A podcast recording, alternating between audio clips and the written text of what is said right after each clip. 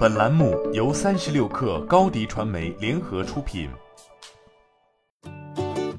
本文来自微信公众号“三亿生活”。此次疫情的全球流行，无疑已经改变了整个世界，而其中最受影响的，除了半导体行业以及所衍生出的各种缺芯外，就要数吃到了诸多红利的游戏行业了。因此，自二零二零年开始，游戏行业的并购也掀开了崭新的一页。挥舞着钞票的各路金主，更是让这个行业正在经历着前所未有的一次洗牌。在贝塞斯达母公司与动视暴雪分别被微软以八十一亿美元和六百八十七亿美元拿下，索尼花三十六亿美元将邦吉工作室收入囊中，以及二星母公司 Take Two 用一百二十七亿美元收购社交游戏开发商 Zynga 等，动辄数十亿、上百亿美元的交易，在这两年内密集发生之后，玩家们也都在猜测，究竟谁是下一个。日前，这个问题的答案似乎出炉了。有消息显示，法国游戏巨头育碧可能会是下一个出售的游戏大厂。近日，据来自彭博社的相关报道称，美国两大知名私人投资公司黑石集团与科尔伯格、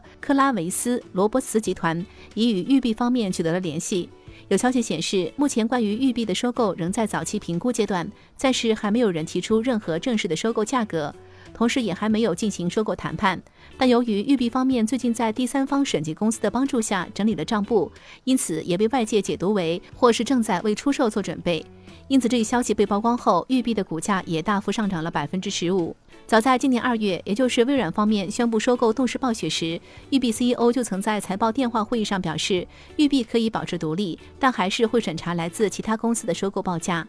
当然，作为老牌游戏巨头。如今，育碧依旧可以说是瘦死的骆驼比马大。其旗下拥有《雷曼》《刺客信条》《孤岛惊魂》《波斯王子》《细胞分裂》《彩虹六号》《看门狗》《全境封锁》和《幽灵行动》系列等知名 IP，并且育碧也是目前少有拥有全球工作室体系的大厂，其人员储备和技术积累都可以说是业界一流的。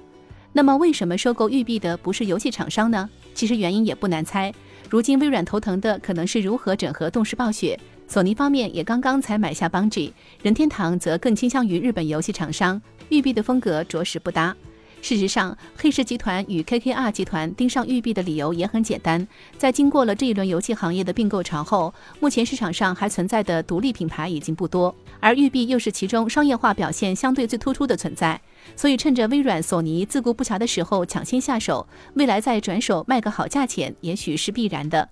那么在育碧之后，谁又会是下一个呢？你的视频营销就缺一个爆款，找高低传媒，创意热度爆起来，品效合一爆起来。微信搜索高低传媒，你的视频就是爆款。